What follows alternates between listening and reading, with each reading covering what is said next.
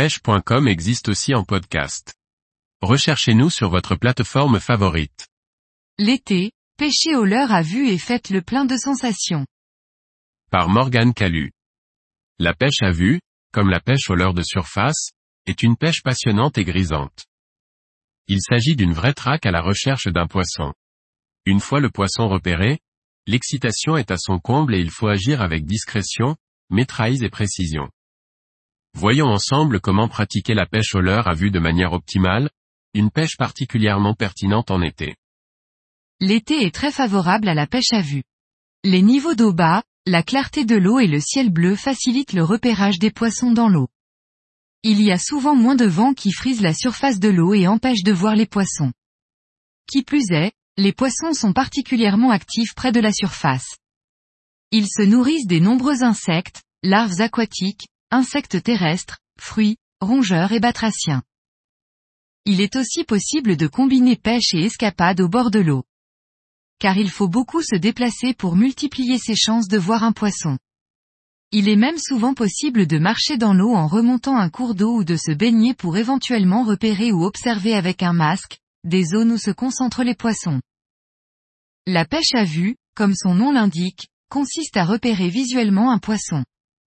L'approche est plutôt différente de l'approche classique de la pêche au leurre où on lance et ramène le leurre à l'aide du moulinet en espérant une touche que l'on ressentira via la ligne et la canne.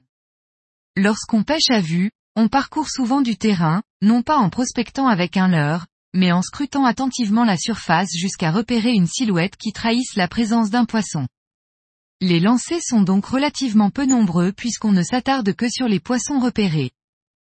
Si la densité de poissons en présence n'est pas grande, ou si les postes rassemblant les poissons sont éloignés, il n'est pas rare de marcher ou naviguer sur plusieurs centaines de mètres avant de déclencher un lancer.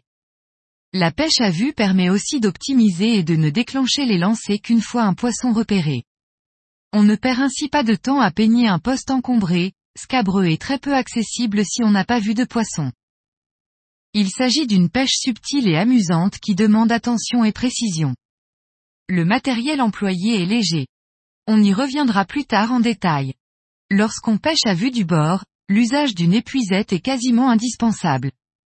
La pêche à vue trouve sa pleine puissance lorsqu'on se balade sur des berges où la végétation est dense, les berges peu accessibles.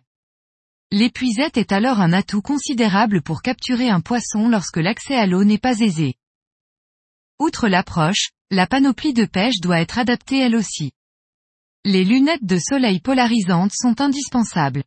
D'une part, pour se protéger les yeux en été et ne pas fatiguer sa vue, mais aussi et surtout car les verres polarisants suppriment une grande partie des reflets sur la surface de l'eau.